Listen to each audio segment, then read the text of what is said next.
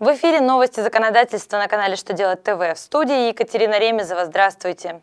Сегодня в программе вы узнаете, можно ли учесть в расходах долг недействующего юридического лица, что может измениться в сфере госконтроля субъектов малого бизнеса, какими рекламными уловками запретят пользоваться производителям продуктов. Итак, о самом главном по порядку –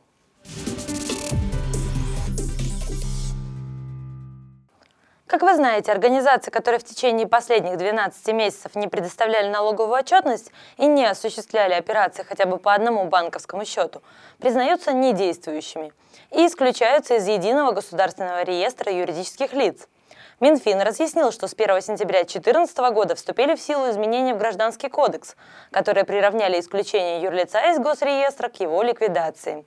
А ликвидация организации должника является одним из оснований для признания дебиторской задолженности безнадежной. Поэтому долги недействующей организации перед налогоплательщиком могут быть признаны таковыми и учтены в расходах с даты исключения недействующего юридического лица из госреестра.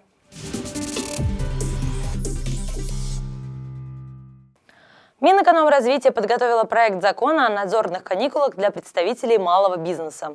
Он предполагает установление запрета на проведение плановых проверок организаций и предпринимателей на срок до 31 декабря 2018 года. В проекте также приводится перечень оснований, по которым субъекты бизнеса не могут рассчитывать на послабление. Это, в частности, наложение административного наказания в течение трех предыдущих лет, эксплуатация объектов первых и вторых классов опасности, осуществление видов деятельности, перечень которых установлен правительством России. Согласно документу, за проведение безосновательной проверки в период надзорных каникул должностные лица контролирующих органов будут привлекаться к ответственности, а результаты ее признают недействительными. Депутаты Госдумы в очередной раз озаботились защитой прав потребителей. Они разработали законопроект о запрете использования рекламных уловок, оказывающих моральное давление на покупателя.